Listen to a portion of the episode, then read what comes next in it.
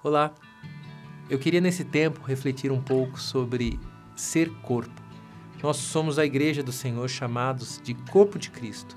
Mas será que realmente nós temos agido dessa forma? Eu estive meditando num texto que está lá em Êxodo, capítulo 17. Nos conta da época que o povo estava no, no, no deserto e os amalequitas vieram guerrear contra o povo de Israel. Então Moisés pediu para que Josué descesse para guerrear contra os Amalequitas. Enquanto isso, ele subiu ao monte e a palavra nos conta que toda vez que ele levantava sua mão, Israel vencia na batalha. E toda vez que a mão dele era baixada, Israel perdia. Então, dois dos seus companheiros, Arão e Ur, ajudavam Moisés a levantar suas mãos.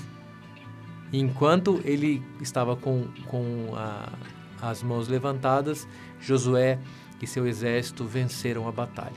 Eu queria te perguntar: quem foi responsável pela vitória?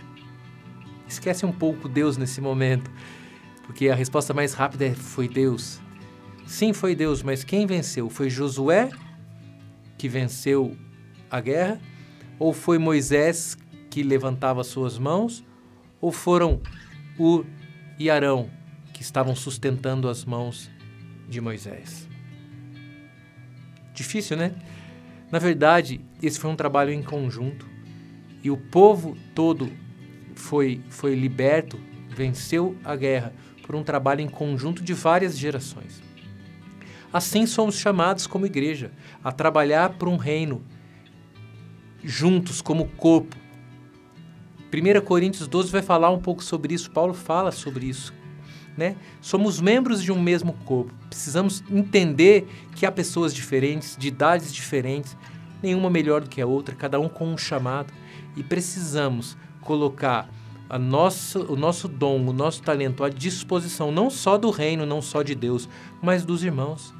Porque o meu trabalho será melhor efetuado se eu tiver ajuda de irmãos. O seu trabalho será melhor, bem, será melhor feito se tiver ajuda de irmãos.